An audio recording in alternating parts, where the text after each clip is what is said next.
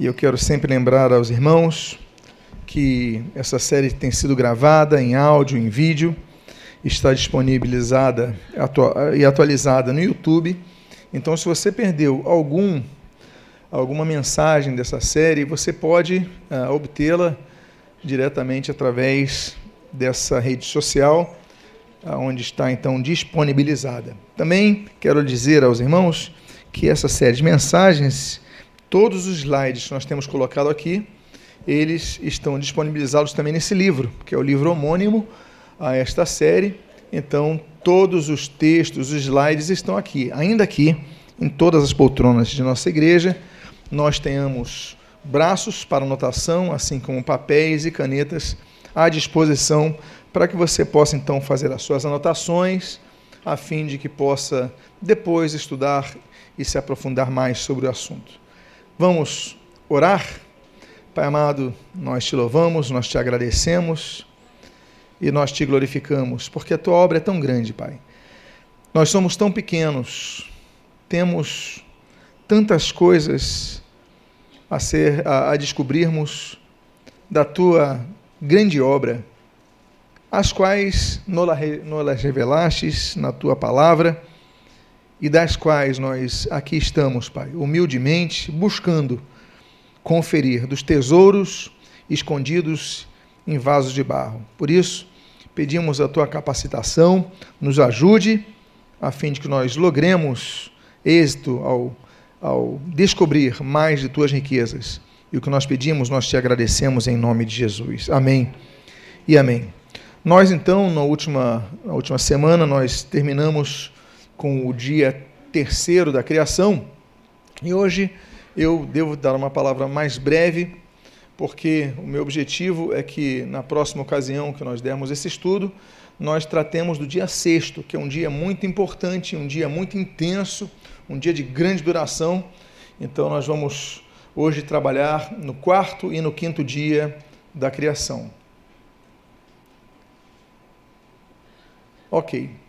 Hoje nós vamos falar sobre os astros e a contagem do tempo, no quarto dia, quanto ao quarto dia.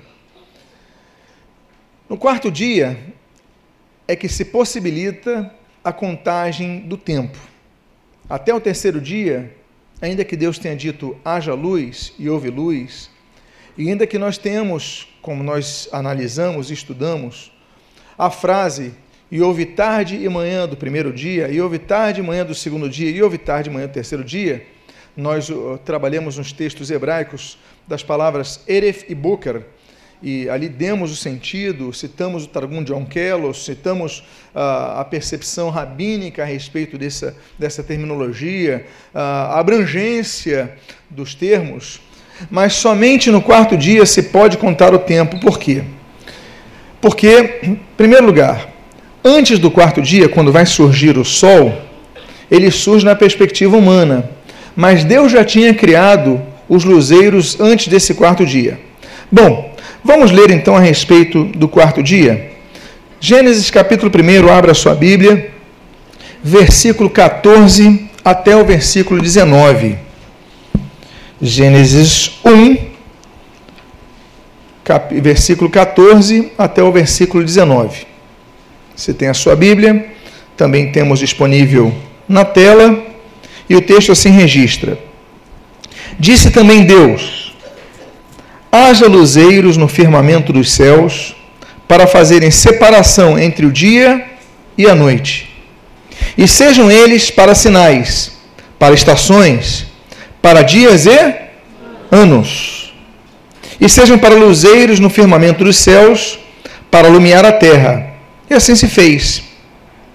Fez, e aqui eu coloco a palavra hebraica faiar, Deus os dois grandes luzeiros, o maior para governar o dia e o menor para governar a noite, e fez também as estrelas. Observação importante. Eu disse e tenho comentado que Deus, quando criou os céus e a terra, versículo 1, isso foi no dia zero, depois nós temos o haja luz no dia primeiro. Mas se ele criou os céus e a terra, os céus, Shamaim no hebraico também significa universo, e todas as galáxias elas foram se expandindo a partir daquela explosão do Big Bang, por que, que agora está dizendo que Deus fez os luzeiros? Por isso que é importante essa palavra, vaiar, porque nós vamos entender o sentido dessa palavra. Pois bem, primeiro, o verbo empregado vaiar, ele inclui uma ação completada no passado. Por isso que é importante nós termos o entendimento dessa palavrinha hebraica. Ela foi completada antes. Então Deus fez, não fez naquele momento do quarto dia. É como se nós pudéssemos traduzir como Deus tinha feito outrora, por exemplo. Seria uma tradução plausível para o verbo iaiá, vaiar nessa questão. Então, no passado, quando Deus criou os céus e a terra, antes do primeiro dia, Deus criou todo o universo, com todos, com o Sol, com a Lua, e foi se expandindo ao longo de bilhões de anos todas as estrelas. Por exemplo, a nossa galáxia, que a gente chama carinhosamente de Via Láctea, né? então ela tem, estima-se, 100 bilhões de estrelas. A nossa galáxia tem 100 bilhões de estrelas, estima-se. Agora, existem milhões de galáxias. Então, tudo isso oriundo daquela grande explosão do Big Bang que nós argumentamos depois, nós trabalhamos eh, sobre isso no segundo dia dessa série de mensagens, ele foi expandindo milhões de galáxias e uma delas bilhões de estrelas e uma delas o Sol. Então, já tinha sido criado anteriormente. Foi se desenvolvendo aquela massa de calor, a radioatividade, a expansão dos elementos químicos ao redor de todo o universo. Pois bem, mas por que, que nós então, no quarto dia, é que surgem os firmamentos, eh, surgem os, os, luminares, né? surge a, o, a fonte de luz, que é o Sol, e o reflexo, o astro que reflete a luz, que é a Lua. Por que, que eles surgem no quarto dia? Aquilo que nós argumentamos anteriormente. A Terra, assim como todos os astros do universo, ela está incandescente, ela é uma explosão, vem de uma explosão, Big Bang é uma massa de calor muito grande. A Terra, então, ela está borbulhante, de, de efervescente de calor, de, de, de, de radiação, de... Então, a atmosfera, ela estava completamente opaca. Volto a dizer, o autor da Bíblia, que é o Espírito Santo, que a revelou através de 40 outros autores, pelo menos, então, ela vai dar a percepção de quem está na terra. Por exemplo, Gênesis 1 fala: o Espírito de Deus pairava sobre a face das águas. Então, é a percepção de baixo para cima. De baixo para cima, Deus já tinha criado todas as coisas, mas a gente não vê o sol. A gente só vai começar a ver o sol e a lua no quarto dia da criação, por quê? Antes a atmosfera estava opaca. Você não enxergava, não entrava luz. Estava realmente tudo escuro altamente denso. O Sol já existia, não havia luz. Ao longo do tempo, ao longo dos bilhões de anos que vão passando, a Terra vai num processamento, vai, vai entrando no processo de esfriamento. Já há, por exemplo, é, a, a, o surgimento do oxigênio na Terra. Né? A, então temos ali o hidrogênio, tem o, o oxigênio que vai gerar água. Aí o Espírito Santo diz assim: o Espírito de Deus parava sobre a face das águas. Já há água na Terra. Só que a água está borbulhante, quente, há muitas fendas. As placas tectônicas estão abertas. Então, o interior do, do, da Terra é níquel, né? aquele é, fogo, é, é, muito calor, então há muita. Então a atmosfera está opaca. Ela começa a ficar translúcida. Mas no quarto dia da criação, nessa quarta grande era da criação, ela já vai deixando de ser translúcida e ela já vai ficando transparente. E com isso, já se consegue então entender o que é dia e noite, e não tarde e manhã. Ou seja, a partir do quarto dia da criação, quando já dá para perceber o sol, o pôr do sol, o nascer do sol, como nós dizemos, e depois o, o pôr do sol, o crepúsculo, aí vem a noite, você começa então a lograr a possibilidade de contar os dias.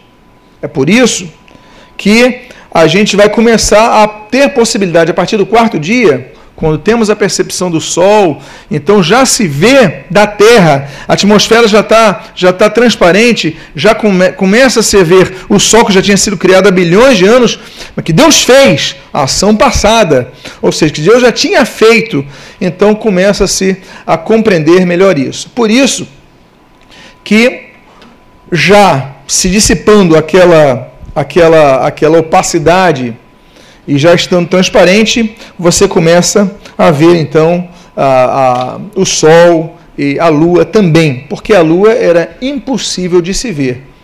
O Sol ainda dá, mas a Lua não. Até porque a Lua tem a, vai, né, tem as suas tem a, tem a sua localização, às vezes está tá a lua cheia, tá lua, mas já se consegue ver aquele astro, ou seja, já está transparente.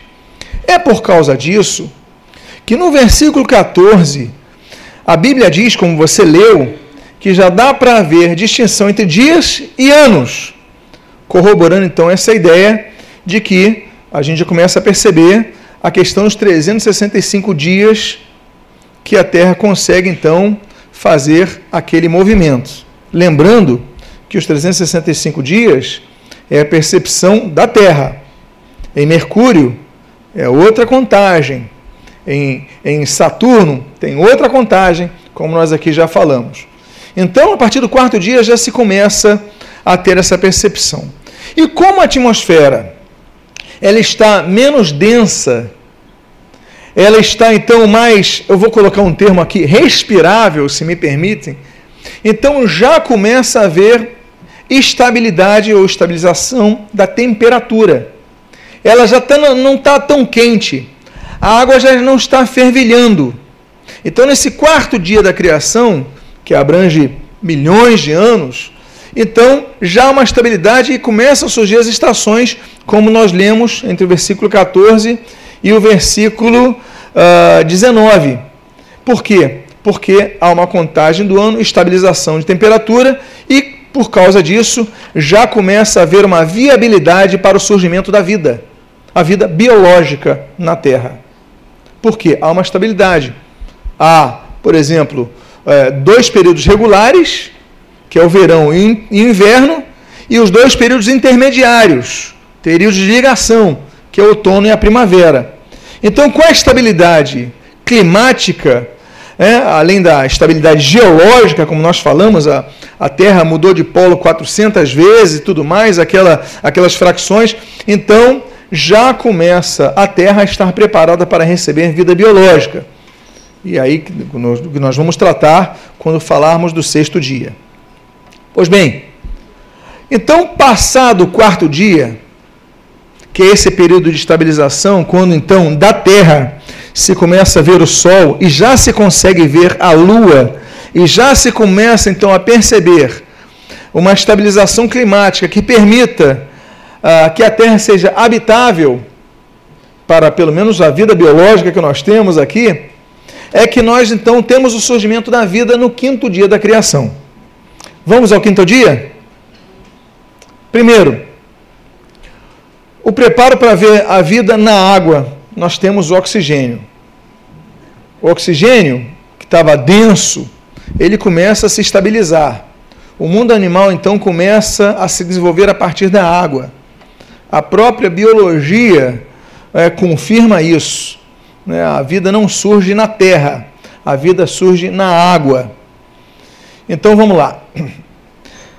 Capítulo 1 de Gênesis, versículo 20 até o versículo 23. Diz o texto sagrado: Disse também Deus: Povoem-se as águas de enxames de seres viventes. Qual é o termo que disse? Povoem-se. Isso é interessante. E voem as aves sobre a terra, sob, sob o firmamento dos céus. Criou, pois, Deus os grandes animais marinhos e todos os seres viventes que rastejam, os quais povoam as águas. Seres viventes que rastejam, está falando das águas, dos seres das águas. Segundo as suas espécies. E todas as aves, segundo as suas espécies. E Deus os abençoou, dizendo: Sede fecundos, multiplicai-vos e enchei as águas dos mares, e na terra se multipliquem as aves. Se entende comumente na comunidade acadêmica que a vida surge da água, que os seres mais antigos eles surgem da água, o que confirma mais uma vez o texto bíblico, que começa a vida na água. Pois bem, ela começa na água, mas não começa com peixes. Os peixes vão vir muito depois, ok? Vão vir depois os peixes, as algas, estrelas do mar. Mas nós temos que considerar também que o, o mar ele tem bactérias, ele tem, ele tem é, vários seres minúsculos que são os que vão dar origem, possibilidades ao surgimento dos demais seres. Então, por exemplo, nós temos que considerar a existência de organismos que você só consegue enxergar é, com, com, com ah, microscópio, que são os plâncton. Nós temos os fitoplâncton, e eu estou aqui começando com a cadeia alimentar mais básica e realmente elementar.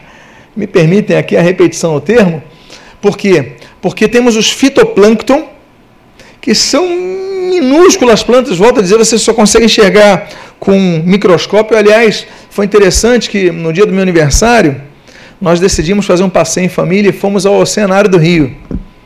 E não sei quando já foram. Quando já foram no cenário aqui do Rio? Olha, você que não foi, se programe para estar um dia lá, uma tarde uma manhã, vale a pena. Assim que você entra, a primeira coisa que você vê são os plâncton. Tem dois aquáriozinhos. Primeira coisa, tem os zooplâncton e os fitoplâncton.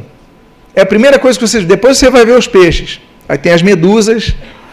Pois bem, então, nós temos os fitoplâncton, que são vegetais minúsculos, mas que eles ajudam a produção de oxigênio, a liberação de oxigênio, inclusive, para permitir a vinda dos peixes. Então, Deus que começa a produzir os animais marítimos, começa, na verdade, com essa pequena vegetação do fitoplâncton, que vai permitir que venha, surjam uns animais minúsculos chamados zooplâncton. Ela é bióloga, ela sabe o que eu estou falando. Então, nós temos o zooplâncton, que se alimentam nos fitoplâncton. E aí esses animais vão permitir que surjam os peixes, os peixes vão comer o zooplâncton. E aí então, essa criação divina, ela vai começar a permitir o surgimento e desenvolvimento dos, dos demais animais marítimos segundo a sua espécie. Vamos avançar. Por causa da oxigenação que eles vão liberando na água. Ou seja, já há possibilidade de haver vida na água, graças a esses primeiros elementos. Agora, essa criação do quinto dia, o quinto dia vai demorar muito tempo, vai demorar bilhões de anos. Lembra os irmãos que a Terra ela tem cerca de 4 bilhões e meio de anos. Podemos arredondar para 4 bilhões, 5 bilhões, enfim, o cálculo não é preciso, é estimado, mas nós temos então um estágio muito longo nesse quinto dia da criação. Então, por exemplo, deixa eu ver aqui que. Ok. Os peixes mais antigos que foram encontrados fossilizados, eles têm, pela estimativa de cálculo, 700 milhões de anos. Os peixes. Mas eu volto a dizer, os peixes não são os animais mais antigos da Terra. Então hoje a gente começa a tirar a dúvida de quais são os animais mais antigos da Terra. E eu digo para vocês, foram encontrados fósseis de células procarióticas, ou seja, sem núcleo, de 3 bilhões de anos. Foram encontrados algas, fósseis de algas, de 2 bilhões de anos. Então, e corais e peixes gelatinosos, fósseis, de 700 milhões de anos. Nós temos as trilobitas. Elas, nós temos exposição de fósseis trilobitas originais aqui no corredor da igreja, na galeria de arqueologia. As trilobitas, que eram seres que habitavam no fundo dos oceanos, tinham duas colunas, com cerca de 500 milhões de anos. Nós temos branquiópodes, aquela espécie de conchas, por exemplo, com cerca de 400 bilhões de anos, já do período paleozoico devoniano. Então nós temos seres muito anteriores aos peixes que Deus foi criando. Então, quando Deus cria esse quinto dia, é um processo de desenvolvimento das espécies que vai durar e permear milhões e milhões de anos. Eu coloquei na tela foto de dois, essa foto aqui da galeria que nós temos aqui na igreja, à esquerda um fóssil de trilobita que está ali, você no final do culto pode ver, e à direita os fósseis de branquiópodes. E eles então estavam incrustados, foram encontrados num, num sítio a 1.200 metros de altura, ah, ou seja, na montanha, só que, né, mas lembrando que esses seres habitavam no fundo dos mares. Esses são fósseis originais que você tem à sua disposição para você poder conferir depois ali ao final do culto.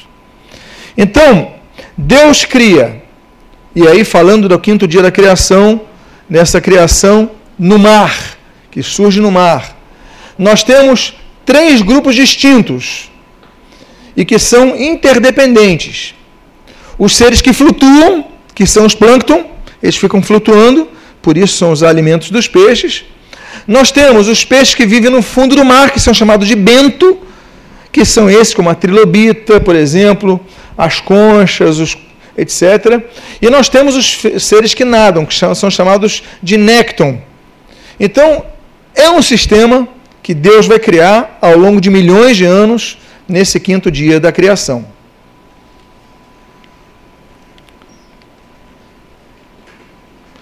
Os plâncton, então, já falei. Os, os plâncton, já falei sobre eles. Né, eles flutuam na água, eles, eles permitem né, a, a oxigenação da água. Então, com isso, vão permitir, Deus, quando cria eles, vai fazer com que se permita, então, a criação uh, de outros animais na água. E nós temos, então, esses seres mais antigos. Nós temos o bento, como eu falei para vocês, bilhões de anos depois do plâncton, surgem então os seres que vão habitar é, no fundo dos oceanos, né? as algas, os crustáceos, as ostras, os moluscos, os demais seres do fundo do mar. Bilhões de anos depois, talvez um bilhão e meio de, ano depois, de anos depois, surgem então esses seres Uh, que nós temos algas com 600 milhões de anos, nós temos moluscos, fósseis, moluscos, fósseis de algas, fósseis de moluscos com 400 milhões de anos. Então, como eu falei para vocês, as trilobitas, 400, 500 milhões de anos atrás.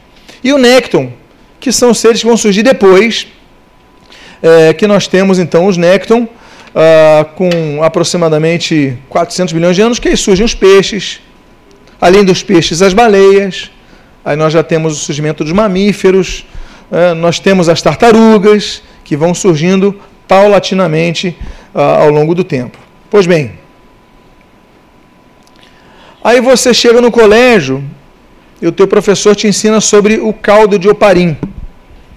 O professor te ensina sobre a sopa de oparim. Eu acho que todo mundo já aprendeu sobre isso. Dizendo, não, é, é, o surgimento da vida, então, vai ser um acaso né? E esse é o Oparin, um cientista russo, Alexander Ivanovich Oparin, 1936, e ele vai então influenciar ah, com a sua teoria o surgimento da vida.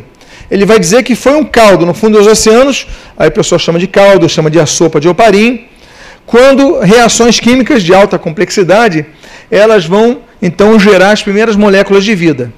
A gente aprende. Então, tudo o que aconteceu foi um acaso de combinações químicas e surgiu a vida de repente. Ok, essa teoria é interessante. Há plausibilidade nela? Ah, só tem um problema que o, o Horowitz vai, vai discorrer. Qual é o problema? Bom, em 1968, eu falei de uma teoria que estava em voga desde 1936. Ou seja, mais de 30 anos depois, cerca de 30 anos depois, foram falar: essa teoria é interessante, o surgimento da vida através de reações químicas e etc e tal, e, e sem querer vai surgindo ali. Bom, só que nós temos um cientista da Universidade de Yale, Harold Horowitz, que é esse que você está vendo na tela, e ele vai publicar no Energy Flow by Biology um, um, os cálculos para que essas reações elas permitissem que houvesse vida. Ele vai falar, então tá bom, vamos calcular quanto tempo seria necessário para a teoria de Oparin ela ser é, possível. E ele começa a fazer os cálculos para que se formasse uma bactéria, uma bactéria apenas. Ele faz os cálculos e, sendo generoso com a velocidade das reações necessárias, seriam necessários cerca para produzir uma bactéria 5 bilhões de anos. Mais do que o tempo da Terra. E não só isso, mais do que 15 bilhões de anos para produzir uma bactéria. Ou seja, se o Parim tivesse certo, 30 anos depois, vamos fazer os cálculos, ainda não haveria vida na Terra. Porque para criar uma bactéria, ao acaso, pelas, pelas, pelas convenções, conjunções químicas, demoraria mais de 15 bilhões de anos, ou seja, mais do que a Terra, que tem 4 bilhões e meio, 5 bilhões de anos, mais do que o próprio universo. Ou seja, a teoria de Oparin é somente uma teoria, mas que não é possível, pode, ter, pode acontecer, se tivesse 15 bilhões de anos, a Terra só tem 4 bilhões e meio, quer dizer, é impossível, matematicamente, que a teoria de Oparin pudesse ser confirmada. A criação das aves é interessante, por quê? Porque no último estágio dessa criação, do quinto dia da criação, surgem as aves. Os fósseis das aves mais antigos, eles têm 150 milhões de anos. Ah, inclusive foi encontrado há pouco tempo fósseis de aves na China. Coisa de dois meses atrás, fósseis mais antigos até, mas nessa média né, já tem uma datação, ou seja, a atmosfera, a atmosfera já tinha possibilidade de permitir criaturas que vivessem fora da água. Então, há duas possibilidades. É, alguns, por exemplo, entendem que, e é uma possibilidade, que as aves tenham vindo dos répteis. Tanto é que as aves mais antigas, você vê aquelas aves, são, parecem répteis elas abrem até aqueles dentes. Não sei se você já viu em alguns desenhos, algumas, as aves, não estou falando do pássaro pombo, estou falando do, dessa gracinha, o canarinho, estou falando daqueles seres enormes. Então, que tem aparência de réptil, por quê?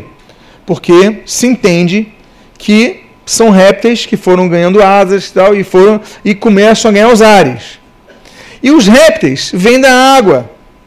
Nós temos aí é, o jacaré, o crocodilo, etc. Então você tem uma origem na água. Então esse quinto dia, ele é todo interligado. Por quê? Porque a vida que Deus vai criar, ela é criada a partir da água, e da água ela vai indo para a terra. Nós temos uma criação distinta no sexto dia, que nós vamos analisar noutra oportunidade.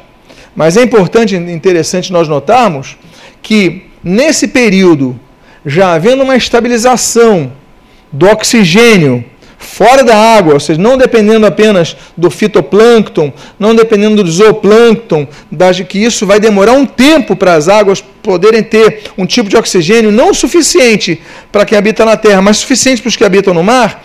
Então, nós já temos no período final desse quinto dia a Terra ela tendo possibilidade de ter criaturas que depois de um tempo saindo da água, elas já vão começar a conseguir respirar e a começar então a, a avançar. Então, agora, interessante notar que, ao contrário do que muitos entendiam na antiguidade, que eles entendiam então que as aves elas podiam, eram seres alados que podiam ir para todos os cantos do céu, para o infinito do céu.